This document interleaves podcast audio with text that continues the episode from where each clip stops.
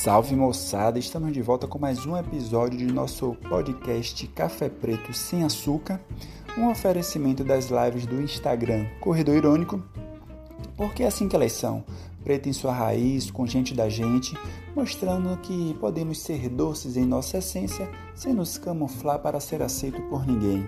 Meu nome é Joelson Souza, vamos juntos nessa!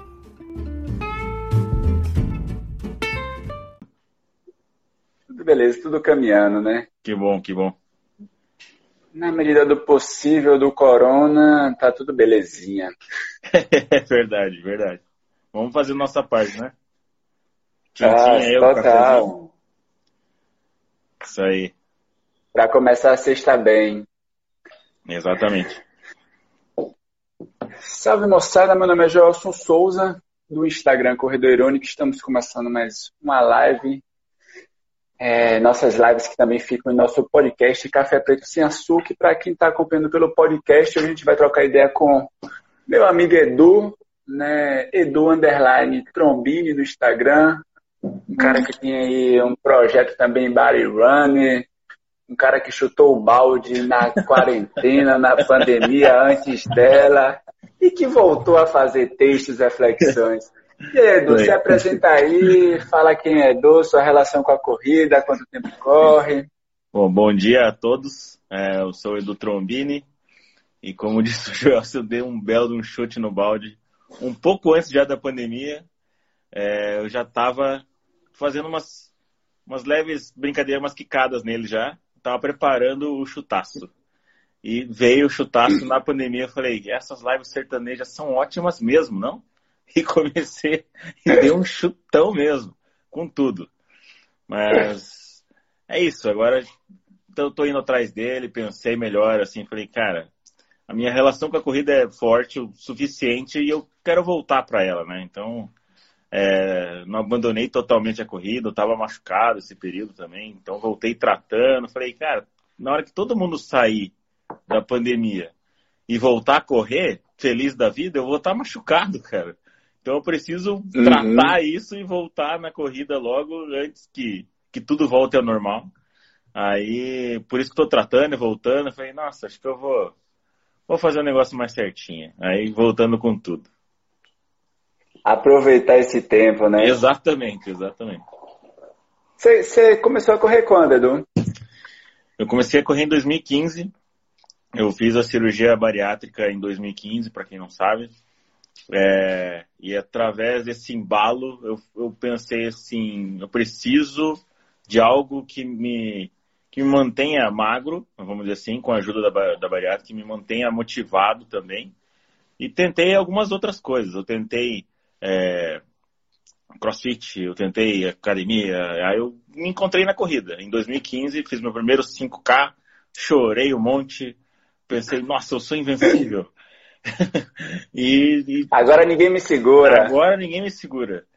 E aquela medalha para mim, aquela pequenininha medalha numa prova gratuita aqui de Curitiba, que me transformou. É, essa é uma verdade. Eu chorei naquele pórtico singelo da prova gratuita.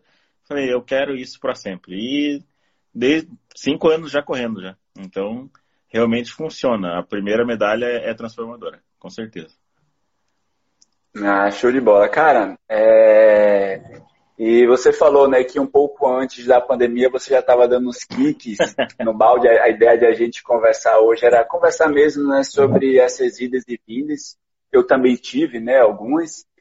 É... Agora, para 2020, você tinha alguma prova-alvo ou desde o início do ano você já estava balançando? Você tinha alguma perspectiva de corrida que o corona desandou tudo esse ano? Sim, eu tive duas tentativas frustradas de inscrições e treinamentos, né? É, assim que virou o ano, uhum. eu estava quicando o balde, mas eu pensei, não, eu vou treinar, eu vou treinar. É, e a gente se inscreveu para a Maratona de Santiago, que eu queria repetir ela. E aí veio aquele, aquelas é, manifestações lá, não sei se você recorda. Aquelas manifestações. Sim, sim. É. E daí a gente acabou cancelando. Eu falei, não, mas eu quero fazer uma maratona, então vou fazer Floripa. Aí veio a pandemia. E eu ainda estava machucado, tentei começar a treinar forte em fevereiro, março. É, e a dor começou a aumentar no posterior da coxa, daí veio a pandemia, daí eu larguei a corrida por causa da pandemia, daí veio a, a aí a dor na coxa começou a afetar aqui em casa. É, eu parava para lavar louça, meu posterior da coxa berrava, sabe? Já sentia. Aí eu falei, cara, isso tá crônico, tá muito crônico. É, aí eu comecei a tratar e agora tô, tô melhorando já. Voltando aos treinos bem devagarinho. Ah, show de bola. Cara, já emendando uma pergunta, né? Você falou que você fez bariátrica, né? O pessoal que te acompanha aí tanto em seu perfil, tanto como no perfil Body Runners, sabe, né? O fato de você parar, o fato de você chutar o balde, né, e você ter feito a bariátrica, você acha que tem um peso maior, assim, aos olhos da sociedade, tipo de, ah lá, fez a bariátrica e agora não está mais postando correndo. Você acha que tem essa pressão, tipo uma pressão que não existe, por exemplo, para mim, caso eu pare de correr e fique um ano sem correr? Cara, pode ser que exista. Ninguém me falou nada disso. Mas hum. você colocou essa reflexão no ar aí, pode ser que exista sim. Não sei porque eu já tenho eu já, eu já alcancei bastante coisa, vamos dizer assim. Eu já fiz quatro maratonas ali e realmente essa pandemia bagunçou, sei lá, 90% das pessoas. A única pessoa que emagreceu e melhorou o pace foi a Érica. Eu, eu, eu falei para ela, lança, lança um e-book falando disso e vai ser sucesso. A única pessoa. E... Olha, ter melhorado o pace na pandemia, a Erika tá de parabéns, hein? Eu não sei como que ela conseguiu isso e emagreceu ao mesmo tempo. É, mesmo assistindo as lives sertanejas. Mas com certeza a pressão existe. É, acho que para os mais novos da cirurgia, é, com certeza, com certeza mesmo. Esse julgamento existe sempre. É assim que você opera, faz a cirurgia bariátrica, você vai segurar um medalhão na, aqui escrito, sou bariátrico. Então, uhum. todo prato que você come, é, sabe, é, ah, você tá numa sequência de coisas ruins, as pessoas falam, olha, vai, vai perder tudo que você fez, vai jogar no lixo a bariátrica que você fez. Aí começa aqueles julgamentos assim, mas assim, você tem que levar. Tipo de, ah lá, queria um caminho mais fácil, né? Exatamente. Olha lá mais um que deu errado. É tenso.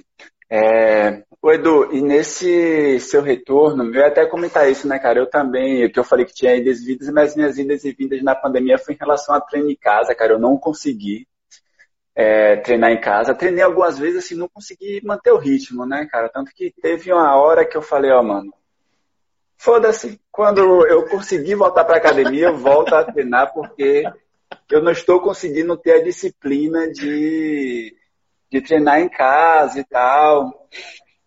É... E para você, nesse seu processo de retorno aí, você tem conseguido treinar em casa? Como é que tá as coisas por aí? Então, no começo eu também comecei, acho que muita gente, né? Começou em casa, achou legal esse negócio de, de treinar em casa, né? E eu, eu vi muita gente começando mesmo. E treinar em casa, para mim, é complicado. Eu estou fazendo. É, deixa eu só ajeitar aqui. É, fazendo um fortalecimento em casa, porque eu aprendi na fisioterapia como é que eu, como é que eu deveria fazer. Então, fui meio guiado a fazer isso para tratar o que eu estou tratando. Mas, assim, ah, treinar com. Eu, eu não consigo. Eu não consigo ter essa disciplina de treinar em casa. E a corrida eu estou treinando aqui perto mesmo. É, se eu olhar lá no Strava, lá, por exemplo, meus treinos são muito perto aqui de casa. Às vezes eu fico em duas quadras só, saio, infelizmente uso a máscara porque tem que usar. É, dou duas voltas, é, algumas voltas aqui em, em, torno de casa e, retorno. Para mim já tá bom, sabe? Não, estou me acostumando a isso. É chato, se fosse pensar anteriormente, se eu fosse treinar desse jeito, não, né? Os prazeres da corrida estão em olhar as ruas, olhar as pessoas, dar tchau de longe, né? Aquela coisa. Mas aqui em casa eu não vejo ninguém, só saio, treino e volto. Aí você consegue estar treinando corrida, José? É, cara, é, semana passada eu não. Essa semana e a semana passada eu não corri, a retrasada sim, aqui já pode correr na rua. Eu, eu fiz três, três treinos, já saindo cedinho, correndo com máscara também.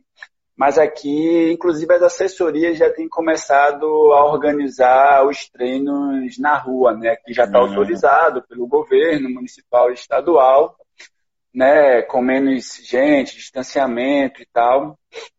Então, em relação a treinamento aqui, já começou a ter esse fluxo, né? Eu que treino, né, com Jeffter, né, na Unique Run, eu não estou indo ainda na assessoria, né? A assessoria tem tido já alguns pontos de apoio com todas as medidas. Mas aí até por uma questão de logística mesmo, os dias que eu saí foi tipo, sair de casa, fui correr também por aqui por perto. Como também a gente ficou parado e não consegue correr muito, então também ajuda, né? Tipo, é o que você falou, tipo, duas voltinhas já... Já deu. já dá para cansar. Exatamente. É, mas aí, próxima semana, as academias aqui também já abriram, né? Desde o dia 20. É, mas eu não fui ainda, aí também eu não fui muito mais, foi por uma questão de logística mesmo. Eu estou me reorganizando no trabalho, que eu também estou trabalhando fora já, estou tendo que sair para trabalhar. Uhum. E aí a ideia é essa semana eu conseguir me organizar para é, voltar aos treinos. Cara, e você tinha falado, né, desse recomeço, quando você começou a fazer nesses né, primeiros treinos, dessas voltinhas aí é, em casa, é, você já pensou assim, putz, porque a, a, a, maratona de Floripa que você fez foi a que foi cancelada ou a que o pessoal está esperando não sei o que para cancelar ainda? Sim. É, foi, foi cancelada? Uhum. Foi, foi cancelada. Tem duas, é, de qual né? data? É, é de agosto ou de novembro? Era de agosto. Isso aí. Ah, não, foi cancelada. Não, era uma. Não, porque de novembro já não foi. Era de julho. De junho. Né? É, junho, essa junho, mesmo, junho. que é do meio do ano e. Uhum. Ah, pode crer. É... E aí, nesse seu retorno, desses seus trotezinhos, dessas suas corridinhas, você já pensa em ter objetivos assim ou você está mais tranquilo? Porque na corrida a gente tem muito disso, né? Muitas pessoas falavam né, da dificuldade de se manter motivado por não se ter prova-alvo. Como foi voltar para dar esses trotezinhos sem uma prova-alvo, né? Nos primeiros trotes que eu dei, eu pensei, olha, pela força que eu chutei o balde, podia ter ido para o futebol americano. Essa é uma verdade, porque foi muito longe. Retornar tá muito difícil. É, mas assim, eu comecei. O que me motivou mais é porque eu, eu trouxe de volta o projeto Body Runners, que você comentou agora há pouco, que é um projeto de trazer os bariátricos para a corrida de rua. E eu falei assim, galera, vocês sempre me viam lá correndo maratonas, né? Já voando baixo, fazendo treino de 30K, 21K, brincando aí na rua eu vou voltar a correr meus 5K. Quem quer vir junto comigo? Então, essa foi uma forma de me motivar e motivar quem está precisando, porque muita gente está precisando. E eu falei justamente isso, ó, quem quer vir é um desafio pessoal, é, é seu desafio, né? não é meu, é meu também, então uhum. assim, é um desafio pessoal de cada um. Quer, é, agora é a hora, eu vou ajudar você a conquistar isso aí, porque eu tô precisando. Eu fiz 5K esses dias, os primeiros 5K, acho que em 46 minutos sabe? Um negócio que tá bem longe do que eu corria. Só que parando várias vezes, sabe, sem água, falando o que, que eu tô fazendo aqui, parecia que eu tava correndo uma maratona. pra que eu vim pra isso, né? isso aí. Não, acho que eu vou esperar a vacina chegar, sabe? Aquela coisa. Eu, não, não dá. Então, o que me, tem me motivado é esse projeto, é o projeto Body Runners, porque eu tô vendo que muita gente precisa e tem gente acompanhando já. E a gente tá todo mundo segurando a mão de todo mundo e falando, não, ninguém vai desistir. Esse é um objetivo, principalmente porque ainda não existem provas. Quando começar a voltar as provas, as inscrições, aí vai ficar mais fácil de se motivar, com certeza.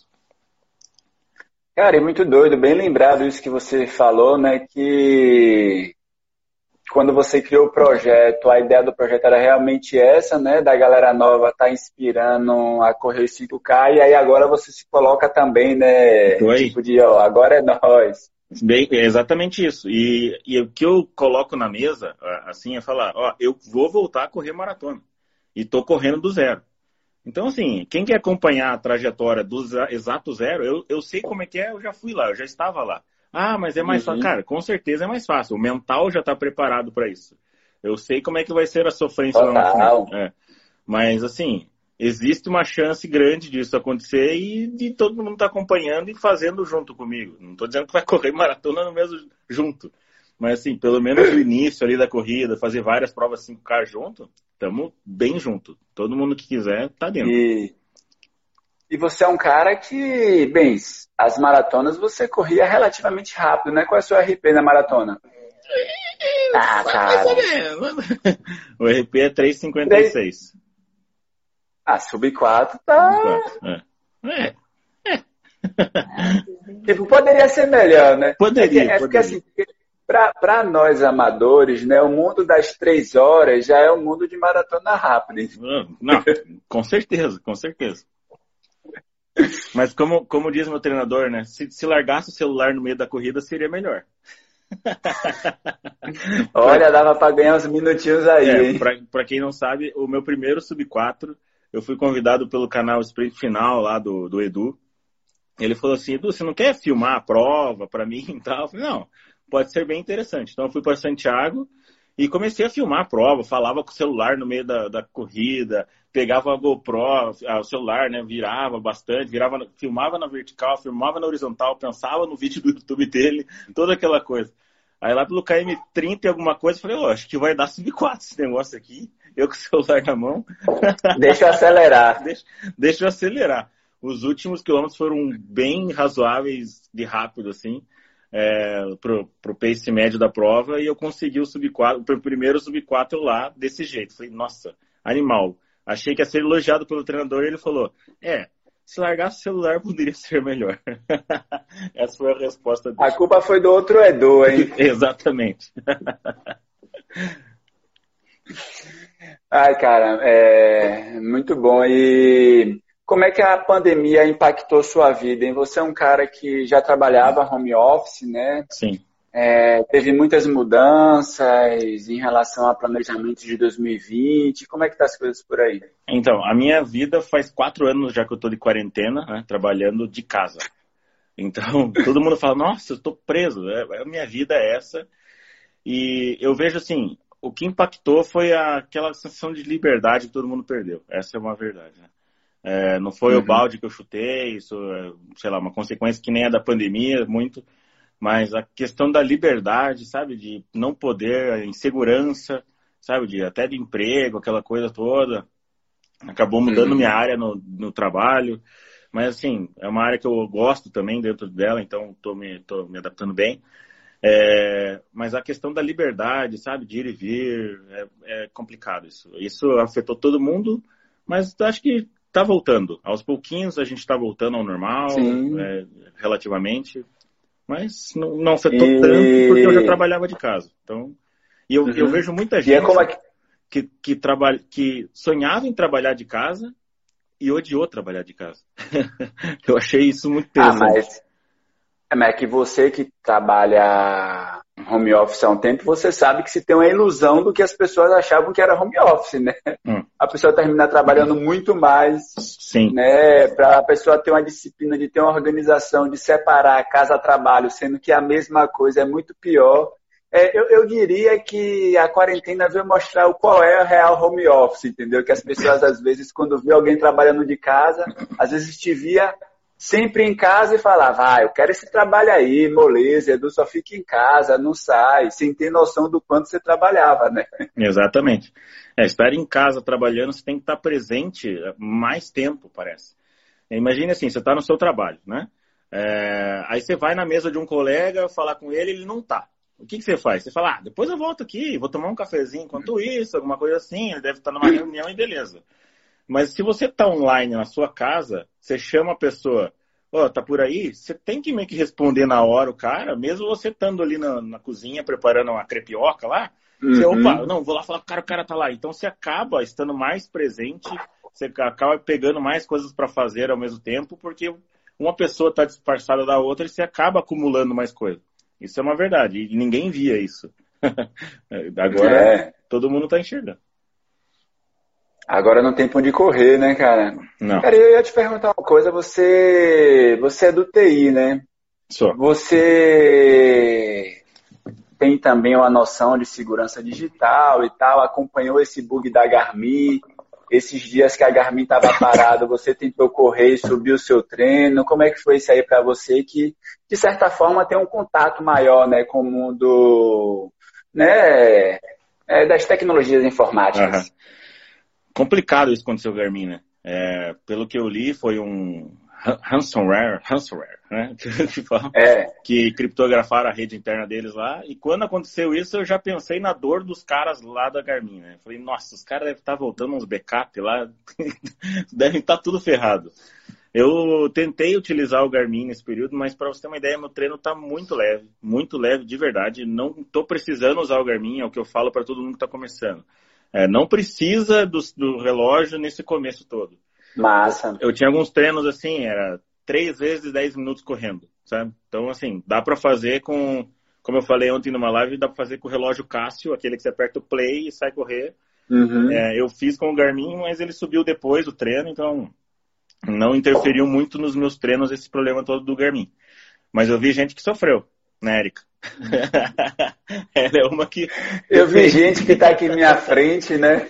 É, eu vi gente que está aqui que realmente sofreu com, com, com isso. Porque já acostumou, né? Acostumou, é, ficou dependente do, do apito ali, do, na hora de parar de treinar, na hora de parar de fazer. Mas é uma questão de costume. Né? Ninguém treinava com o Garmin há muitos anos atrás. Mas agora virou um. Virou, virou dependência né, de algumas pessoas.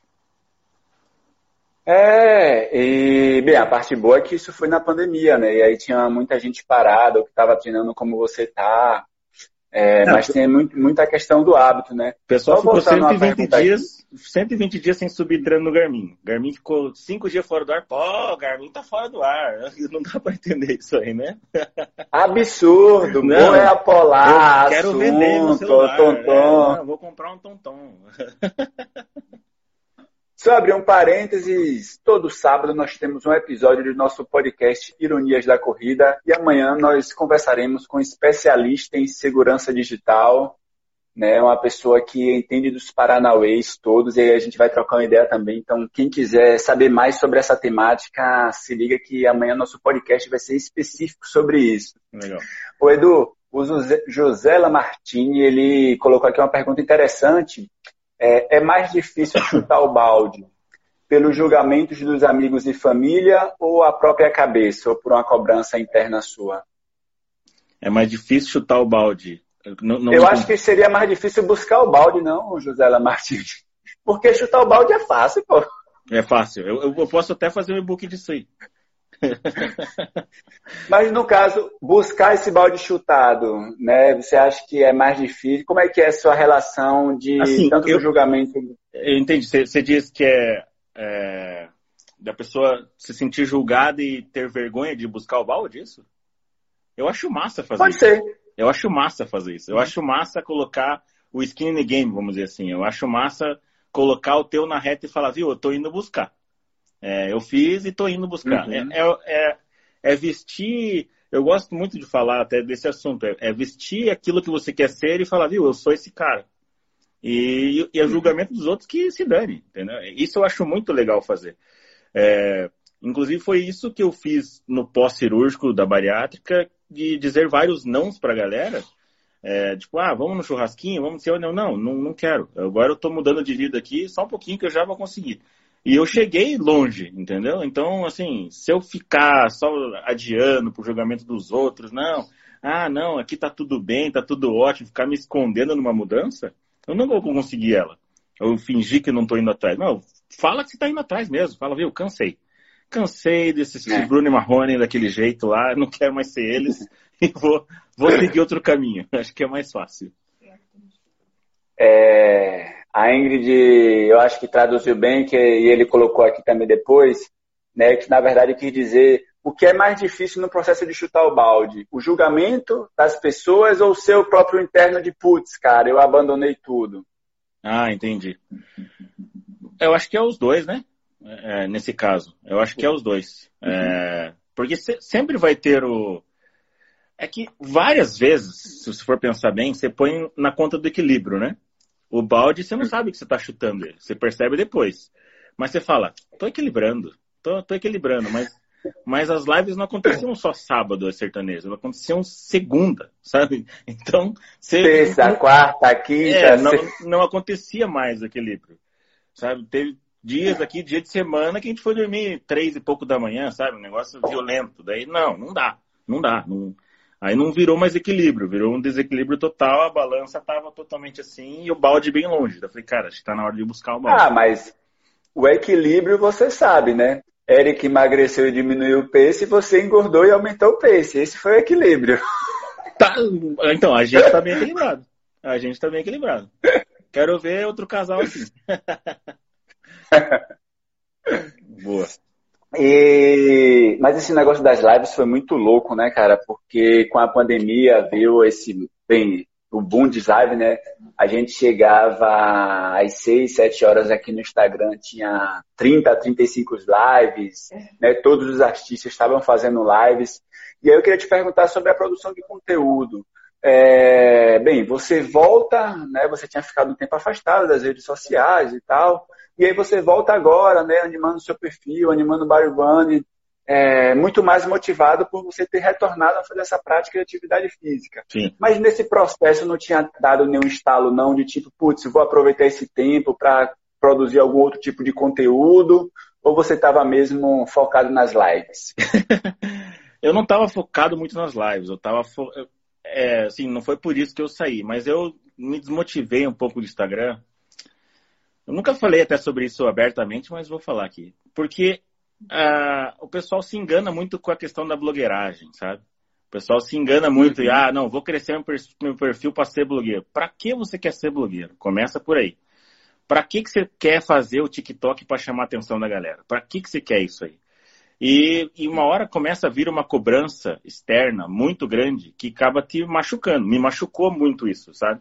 É, por exemplo, ah, Edu, você pode divulgar um produto? Posso. Aí chegava o produto em casa.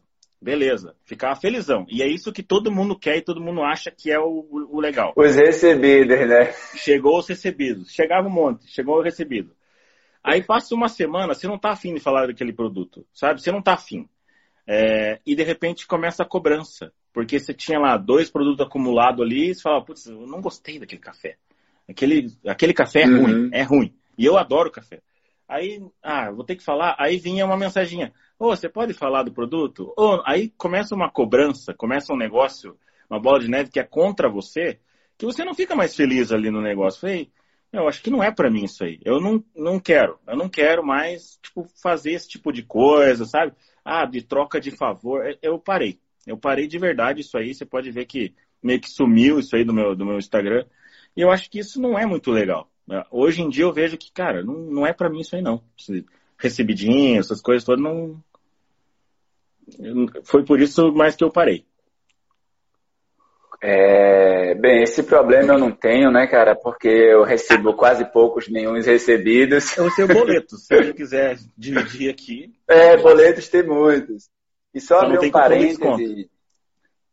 é, abrir um parêntese interessante sobre isso que você falou, que muitas vezes tem também a glamorização, né, de ser o blogueiro, de ter muitos seguidores e tal. E na live que eu fiz com o Marcel, né, o pasteleiro lá do Mania, e ele trazia isso, ele falava, tipo, cara, é, a galera quer entrar aqui nas redes sociais, quer ter um perfil grande achando que vai ganhar dinheiro, tipo, gente, Ninguém não. vai ficar rico com um perfil grande, não, entendeu? Não. E aí ele falava, tipo, ó, o que para mim deu certo foi ele construir o point do Mania, né? Que ele, ó, com a venda dos produtos e que é tal, é nas expos, pelo site e tal, isso fazia uma grana girar. Agora, diretamente só, e olha que os caras têm mais de 100 mil seguidores no Instagram, não sei quantos mil seguidores no YouTube. Então, para a gente ter essa dimensão, né, que muitas vezes é isso que você falou, né, as pessoas querem ser blogueiras, mas para quê, né? Acha que é só glamour e sem sombra de dúvidas que tem é, esse peso. Mas aí eu, eu ia perguntar também, pensando nessa questão de produção de conteúdo, quando você volta você retornou, tipo, com ideias de tipo, putz, cara, do Body Run eu vou construir tal ou tal projeto, né? Ou é só algo de, galera, vamos voltar, vamos sentindo aqui, dependendo de como a coisa desenvolver, a gente pensa outras alternativas, né? Sei lá, desafios, sei lá, corrida virtual Body Runner. É, o projeto Body Runners que eu tenho em mente é, assim, como eu vejo, eu vi que eu, que eu me desprendi da corrida, né? por um tempo ali, por causa da pandemia e tal, e vi que muita gente abandonou o negócio, e vi que muita gente precisa retornar. Tem gente operando agora, bariátrico, tudo, e que tá perdidaço.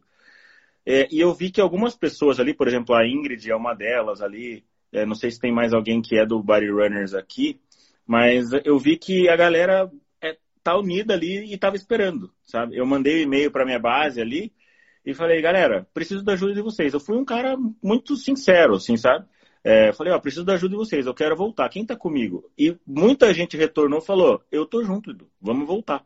Eu falei, cara, uhum. é, é isso que eu preciso, sabe? Então a minha ideia é essa construção dessa comunidade de body runners, eu quero fazer isso. É um sonho que vai se realizar em breve, que é uma galera que não vai soltar a mão de ninguém, sabe? Eu, eu quero uma galera forte lá dentro. É isso que, que é certo. Ah, ah, vou entrar, calma, não é assim, vou entrar lá, sabe?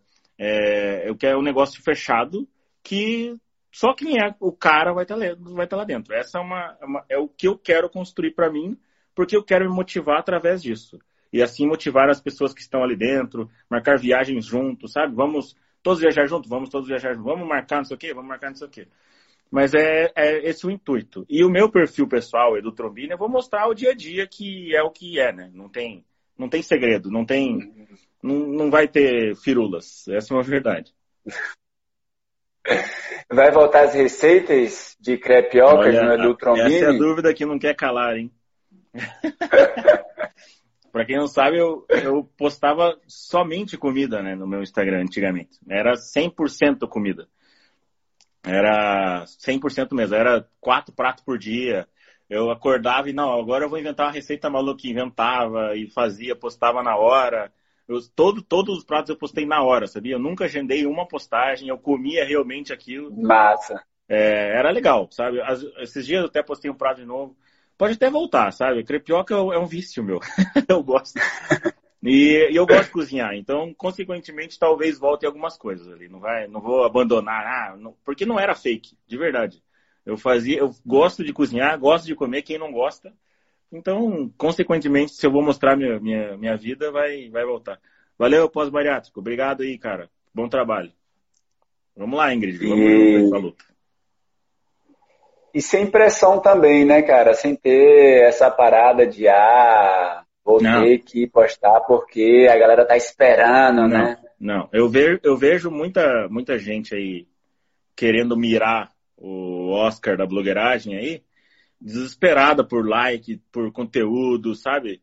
Fazendo várias coisas aí. Aí você tá lá num grupo e postam o link do, do negócio para ganhar like, para não sei o que. Meu, faz teu jogo, velho. Faz, faz a tua parada que você vai conseguir. Se o conteúdo for bom, as pessoas vêm.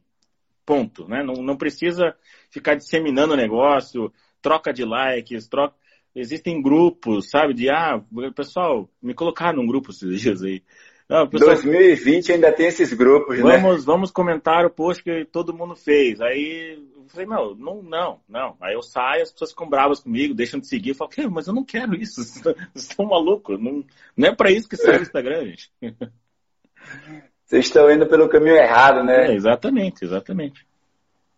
Não é, e, e realmente é um tipo de pressão que Popô colocou aqui, né, que quando começa a virar cobrança, né, você a produzir o seu conteúdo, perde a graça. Perde a Na graça. verdade, para além de perder a graça, muitas vezes a pessoa pode entrar no processo de adoecimento, né, que a gente sabe que as redes sociais hoje é uma das principais responsáveis, né, pelo adoecimento mental da sociedade, né? Então, tem a parte muito boa e maravilhosa que as redes sociais têm, né? Estamos aqui nela, Sim. mas também tem essas questões que a gente precisa ter, né? Uma atenção e um cuidado. Enquanto mais agora, se a gente pega, né? Já o adoecimento mental que as redes sociais traziam antes, junto com pandemia e as pessoas dobrado o tempo que ficam, né? Conectadas, seja em celular, tablet, computador, a coisa termina se agravando mais ainda, né? Exatamente. É, uma coisa que eu, que eu notei e que se vale como dica para quem quer seguir esse plano de carreira, vamos dizer assim, é, para você não adoecer, tente não olhar os muitos outros. Porque senão você vai querer sempre se cobrar e, se, e falar, putz, o cara fez antes, ou aquela pessoa fez antes que eu. Se você quer crescer, quer dizer que você tem um conteúdo vai lá e posta seu conteúdo. É, posta e fale, cara, eu acho que eu vou ajudar a minha base desse jeito hoje. Vai lá e faz aquele, aquilo. E não fica pegando ideia dos outros. Porque, assim, se você tem um produto, você tem a ideia. Você sabe como chegar lá, você sabe o que fazer, sabe o que falar. É, porque você tem que ter isso, né? A não ser que você fique copiando sempre. É, aí, não, aí não dá. Mas não fique não se espelhando muito. Crescer é, assim. É, não fique se espelhando muito nos outros, senão o negócio adoece mesmo. Essa é uma verdade. Ah, total. E sem sombra de dúvidas, né? Infelizmente, né? Isso é algo que a gente termina conversando um pouco, né? Sobre essa relação, né? De pensar de como as redes sociais podem impactar negativamente e até mesmo das pessoas se sentirem à vontade, como você fez, de tipo, cara, vou dar um tempo aqui, né? Não quero saber disso, vou respirar. Quando eu tiver à vontade, quando eu tiver afim, eu volto. E aí, agora que você está retornando seus treinos, está retornando as atividades, você voltou também sem essa pressão, sem essa necessidade de, ah, meu Deus, né? E os meus recebidos que vão deixar de chegar. né, exatamente. É, é, ah, é bem isso. A Erika falou aqui que pedir seguidor, ou então, ah, perdi 100 seguidores. Ah, e realmente, voltei a conta do Instagram, ela diminuiu o número de seguidores, eu falei, ah, caguei, tá ligado? E continua a vida, meu. Isso aí não, não é o que paga os boletos, não é nada. É um. É uma brincadeira. Você tem que levar o negócio de uma forma leve, não adianta. Você não trabalha é, muitas horas por dia naquilo. É, aquilo tem que ser um negócio prazeroso, não adianta. A rede social tem que ser prazerosa. É, cara, e você, quando você comentou do negócio de você receber algum produto e ter a cobrança de, ah, aposta sobre isso, é, foi um post, acho que foi do PC, do Correndo Por Aí, muito interessante que ele fez, que ele comentava sobre blogueiragem e tal, e ele falava do custo-benefício, né? Porque a galera, muitas vezes, que querem ter muitos seguidores para ter esses recebidos, assim, a gente, na maioria das vezes, o trabalho que a gente faz é um trabalho é, totalmente desvalorizado, entendeu? Porque entre eu receber, sei lá, um produto que custa 100 reais e a pessoa ficar me cobrando para postar aquilo ali, às vezes é melhor pegar meus 100 reais, dividir em duas vezes de 50 e comprar o produto, entendeu? Exatamente, é, é, exatamente. É, é, bem isso. Chega uma hora que não vale a pena, que você vê e fala, meu, dá, beleza, ganhei algumas coisas aqui, mas tá, tá valendo a pena eu perder meu tempo, porque você é. acaba respondendo tanta gente sobre aquele produto que as pessoas não têm noção disso. O que o direct faz uhum. ali, sabe? É, você, você, não, você não posta um stories e fala, nossa, já, já paguei meu 100 reais. Não, você fica respondendo bastante gente no inbox. Edu, é bom mesmo? Edu, não sei o que, não sei o que. Edu, e fica aquele negócio e você vai, putz, não, vou responder. Eu gosto de responder as pessoas, isso é uma verdade, eu gosto de responder. Só que acaba, você acaba falando de produtos de outras pessoas, aqui você fala, mano, não, não tá certo isso aí. E realmente é, esses recebidos não, vale, não valem tanto a pena como a galera acha. A não ser que você largue seu emprego e fale, não, sou isso aqui agora, né? Eu vejo que muita gente aconteceu isso, né? A pandemia fez isso, na verdade. Ela infelizmente perdeu o emprego dela. E jogou as pessoas. Jogou. Nesse... Agora vocês são todos influenciadores digitais. e estão fazendo isso. Para as pessoas que, que aconteceu isso, é, você tem que pensar o seguinte: você tem que mostrar aquilo que você quer vender ou mostrar aquilo que você quer ser. Se você faz TikTok uhum. toda hora, as pessoas vão perguntar para você como faz TikTok, né? Se você faz coisa Sim. Y, você tem que vender aquilo que mais te perguntam. Então, assim, mostre aquilo que você quer ser ou mostre aquilo que você quer vender. Mas se você faz TikTok, faz palhaçada, faz maquiagem toda hora, vão te perguntar só sobre maquiagem toda hora. Então o pessoal é... não se liga disso, sabe? Sai postando tudo toda hora, mas é isso que a pessoa tem que trabalhar dentro dela. Total. Cara, e só voltando sobre a pandemia, é, eu ia perguntar como é que impactou não só para você, né, enquanto bariátrico, mas também para toda a comunidade, se bariátrico era grupo de risco, se a galera ficou meio noiada, como é que foi essa questão para você? Ficou, ah, todo mundo ficou, né? É, to, todo mundo, todo mundo falou, cara, será que eu sou grupo? Eu tô colocando mais um cafezinho aqui. Não, é, já, uhum. já, já, foi uma dessa aqui, Jorge. é, sim, sim. É, eu achava que poderia ter um, um, que poderia ser de grupo de risco. Acho que todo mundo é grupo de risco, né, nesse negócio. Não, se não tem cura, todo mundo tá, tá no mesmo balaio. Mas, não tem vacina, é, é verdade. É, não tem vacina. Mas assim, a gente vê, infelizmente, que quem tem doenças, é, comorbidades, tem mais chances, né? E a cirurgia bariátrica, ela tira algumas coisas dessa pessoa. Por exemplo, a, a, os, os, que estão atrelados à obesidade, elas estão mais no grupo de risco. Então, com a bariátrica, você uhum. deixou de, de, por exemplo, a diabetes, você acaba curando através da cirurgia metabólica. Então, você tirou uma das coisas que pode afetar com o corona. Então, assim, a bariátrica meio que ajudou algumas pessoas nisso aí. Mas não quer dizer que você está imune, né? Ah, não, total. Sem contar que no início a gente tinha muito isso, né? Que o corona era uma, uma doença que ia matar os velhos, né? Tipo, ó, matou os velhos. Se você é novo, pode ter corona e você não vai morrer, não. Exato. E aí a gente viu que numa porcentagem de pessoas, né, abaixo de 40, abaixo de 50 e de 40 anos, que morreram por causa do corona, são números altíssimos, né? São sim, números sim. absurdos. Sim. Então, eu acho que hoje a galera já tem. perdeu um pouco essa visão, né, de que só os velhos vai morrer. Mas isso foi algo que pegou muito forte, né, cara? Sim. Sim. E realmente, eu acho que todo mundo, né? Você falou um negócio interessante, né? Como não tem vacina, todo mundo é grupo de risco, né? Todo mundo tem que se ligar. Exatamente. Mas, eu, pelo menos, não sei como que tá aí, João, até queria saber disso aí. Vou, vou te perguntar agora, vou, vou entrevistar. Como uhum. que tá aí essa questão do respeito ao próximo? Aqui em Curitiba, aqui, aqui tem que ficar é, dois metros, né? De distância e tal. Aqui a gente é, acha... É, um e meio, dois. É, aqui a gente não vê a hora de voltar para quatro metros de distância.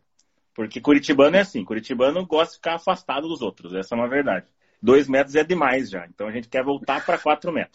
Já está perto. Já está perto. É como que. E eu, eu, vejo isso, existe um respeito aqui, pelo menos aqui perto de casa, aquela coisa assim. E aí, aí existe um respeito assim, é difícil a gente ver isso fora. Mas eu vejo algumas coisas na TV que não dá para acreditar. Os caras fazendo um churrasco na frente da caixa para receber o auxílio emergencial. Eu não consigo entender. Essa foto foi sensacional. Entendeu? Você fala, é filme, isso, isso é o meme, né? Montaram isso aí porque não pode ser verdade. É verdade. Não é possível que é verdade isso, mas é verdade, entendeu? Ó, a Ingrid é de Porto Seguro e diz que tá difícil lá a situação. Mas na questão do, do, do, distanciamento, do respeito ao próximo, é complicado isso, né? Porque uma amiga minha mora no, no, até uma seguidora, ela mora no Japão. E ela disse que lá tá praticamente tudo normal e como era antes. Todas as lojas abertas, porém existe o distanciamento e o respeito ao próximo. Então, a galera, pela cultura deles já, né, dos, dos japoneses, eles param ali na faixa, onde é a faixa realmente, é, besuntam a mão de gel e a vida segue. Mas aqui no Brasil eu não sei se vai, se vai, se vamos chegar nesse nível todo. Cara, isso, isso, é, são situações complexas, né? Essa questão do Japão é bem emblemática.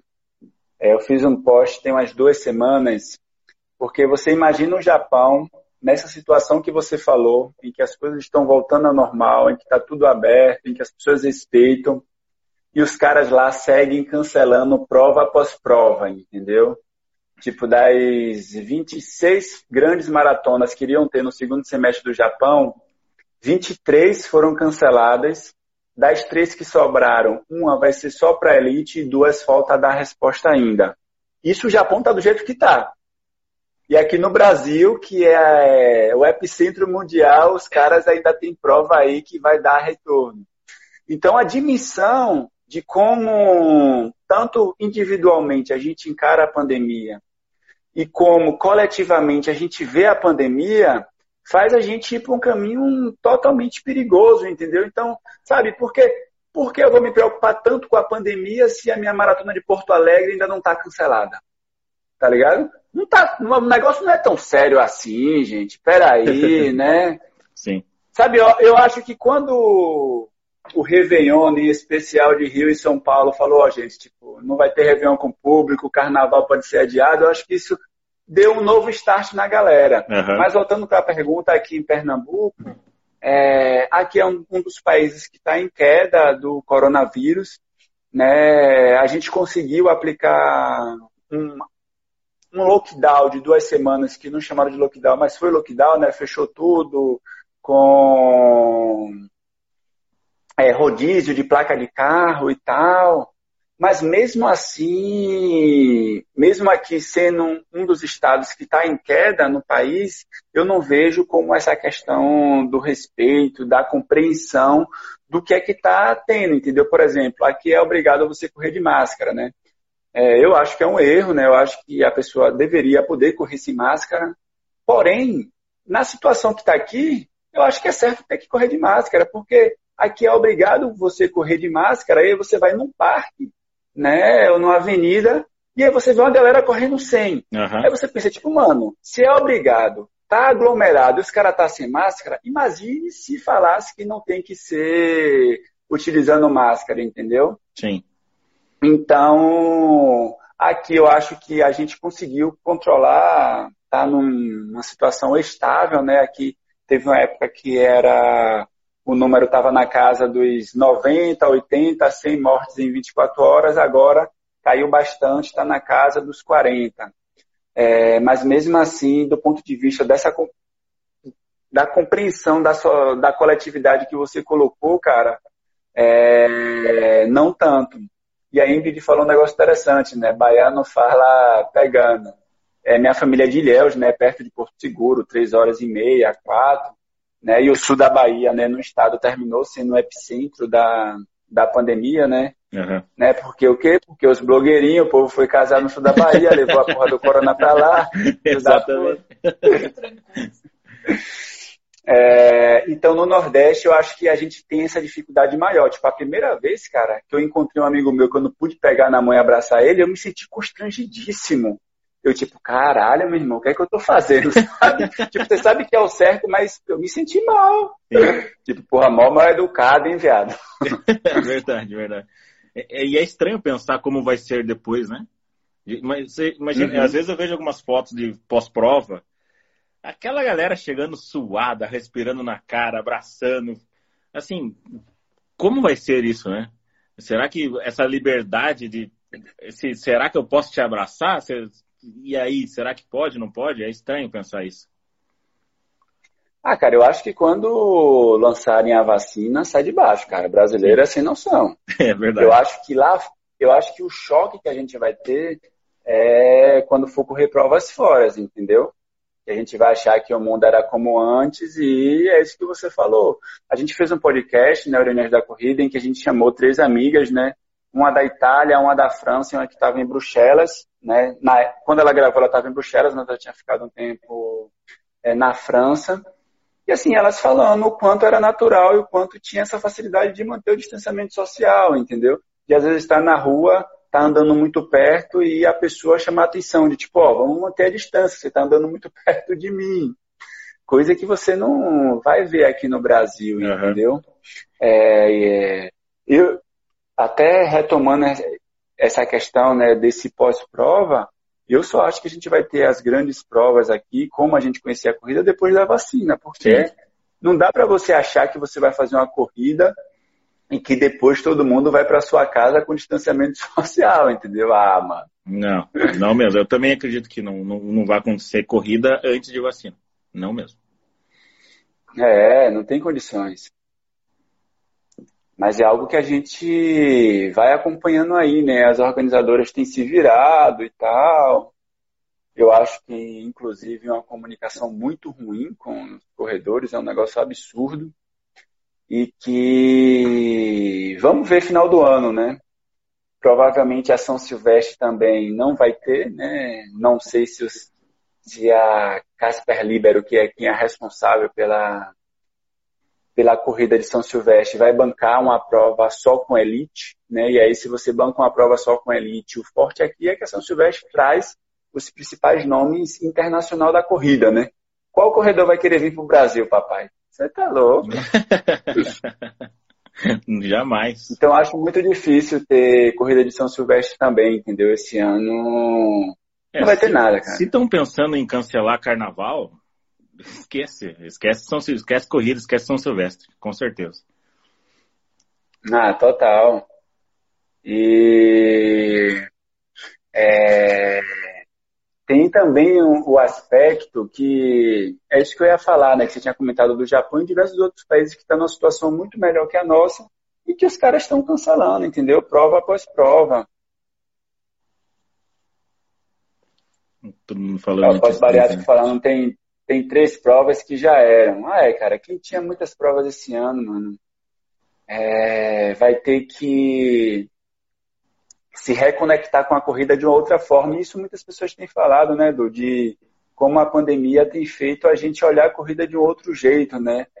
Ainda que todo mundo, né, que Erika tenha ficado doida aí porque a Gamin parou, mas a forma que a gente lidar com nossos treinos hoje é diferente, né? Porque tudo bem, eu estou baixando meu pace, eu quero melhorar, mas quando você tem uma prova que você fala, cara, eu quero correr minha meia maratona em 1 hora e 55, né? Eu quero fazer um sub 4, eu quero fazer minha maratona abaixo de 4 horas e 20, é uma outra pegada, né, cara? Agora a gente tem que correr com outra perspectiva.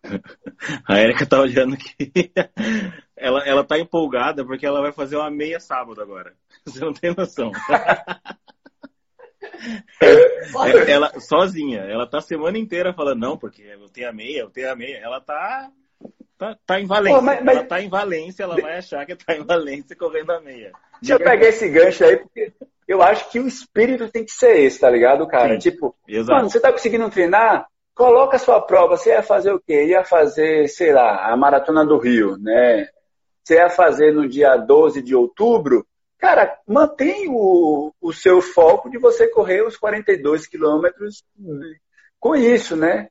Infelizmente, se você quiser pagar a versão virtual, você paga da maratona. mas eu acho que é uma boa estratégia dela.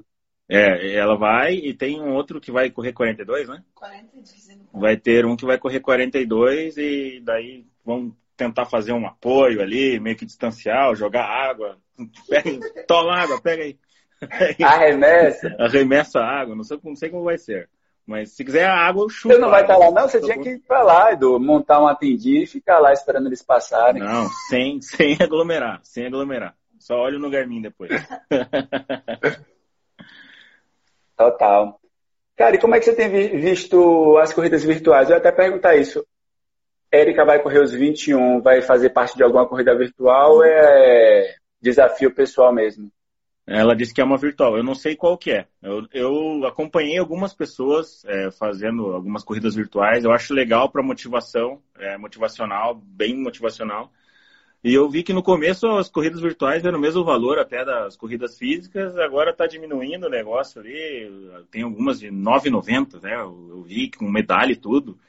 É, eu acho que para o lado motivacional é bacana. É, inclusive, você mesmo faz o seu trajeto, você consegue fazer, consegue baixar tempo, né? Porque você faz o mesmo, mesmo percurso, depois o mesmo percurso, então você consegue ir se motivando. É, eu acho legal. Eu, quando voltar a correr meus 5K, com certeza vou voltar eu vou fazer alguma corrida virtual com certeza. É, e só, só pegando um gancho que você comentou antes, a, a questão de correr sem máscara, com máscara, eu sei que isso é, é pano para manga, né? Mas uhum. eu, eu não me vejo correndo sem máscara porque eu ando demais. Aí eu vejo, ah, se eu tô na rua andando, eu tenho que estar de máscara. Então, aí eu eu não consigo correr sem parar mais, entendeu? Então, não, então eu tenho que estar de máscara, porque eu ando. Então, ah, não, é que eu tô correndo. Não, é, não dá. Então, eu não posso ser um, não posso me achar especial porque eu tô correndo. Eu acho que é isso. Ah, total. Então, eu, eu concordo plenamente, cara. Fico de máscara.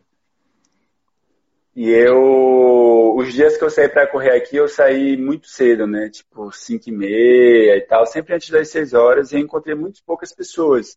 E mesmo assim, eu tava indo correr de máscara. Por, por, outro, por um lado, tinha a questão também de é, eu querer correr de máscara para sentir como é que ia ser e tal. Não senti grandes diferenças, assim, a minha principal dificuldade era porque eu estava parado, e não porque exatamente. a máscara dificultou correr, tá ligado? Exatamente, exatamente. Não é, nossa, eu não consegui correr porque eu estava de máscara. Não, não consegui correr porque eu fiquei 13 meses dentro de casa, 3 meses e meio. Exatamente. Mas quem está treinando em alta intensidade, né, tipo assim, não, cara vai fazer treino de tiro de mil, assim, eu acho complicado é a complicado. fazer de máscara. Mas, por outro lado, também não é o momento de estar é, tá todo mundo noiado com isso, né? Algumas pessoas vão estar, tá, outras não. Eu acho que se o brasileiro tivesse bom senso, ia dar pra gente levar numa boa, cara. Ia estar tá todo mundo correndo do jeito que precisa correr, mas é isso que você falou, né? Você vê a galera fazendo churrasquinho na fila do caixa para receber o auxílio emergencial. É. Fenomenal. E nem me convidaram. E nem me convidaram, que é pior. Cara, é. e, e, só um parênteses, isso é muito louco, né, cara? Eu moro do lado de uma caixa econômica, né? Tem o meu prédio, três prédios e o, e o quarto prédio é uma caixa econômica. Cara, e é um negócio que aqui onde eu moro é, tem um agravante que o sol em Recife é um sol muito forte e tem alguns pontos de sombra. Então você já imagina o que é que acontece. tipo, mano, eu, e aí eu falo, eu falo, mano, tipo, não dá pra você falar pra galera, fique na fila com distanciamento social, num sol, entendeu? Tipo, a galera vai ficar na sombra, velho. é muito foda. É, eu imaginei a situação, deve ser, deve, eu imagino como deve ser, na verdade. Porque alguns pontos que eu passo aqui não existe distanciamento, a fila é gigante, é, é complicado. E aqui, é, os shoppings estavam fechados até tempo atrás, e tem uma loja de materiais de construções chamada Leroy Merlin. Não sei se existe aí ou não. Mas ela virou novo shopping. Aqui não, mas a gente conhece. Virou hum. novo shopping agora. E vai famílias lá comprar um quadro para casa, sabe? Então virou novo shopping, loja de material de construção aqui. Item de necessidade especial, né? É, exatamente. Ah, vamos comprar uma prateleira, vamos todo mundo. E vai todo mundo comprar a mangueira ou a prateleira nova para casa na Leroy Merlin. Eu, eu, não consigo entender muito isso, né? Mas. E é aquela coisa, né? Não consegue só uma pessoa, né? Tem que ir a família toda. É verdade. Ó, o pós-bariátrico vai, vai para Recife lá, ó, correr. 10 8. Chegando, eu, eu, manda um direct pegar, aí, hein? Eu não quero pegar avião, não, nesse período. Tô, eu tô louco para viajar. Não, é, pegar Adoro avião viajar. agora é embaçado. É, infelizmente, infelizmente vão me dar férias. Eu, eu vou pegar férias em setembro e não vou viajar. Vou ficar em casa mesmo. É. Vai fazer agora um home home, né? Não vai ser home office, não. vou fazer um home home. Vou entrar no Google Earth e vou viajar por ele. Total. Edu, cara, a gente vai chegando ao finalzinho aqui, cara, de nossa live, já agradecer de antemão e deixar esses minutinhos aí para você fazer considerações finais, deixar mensagem, divulgação, mexão, o que você quiser. Então, eu tive um recebido esses dias, não, tô brincando.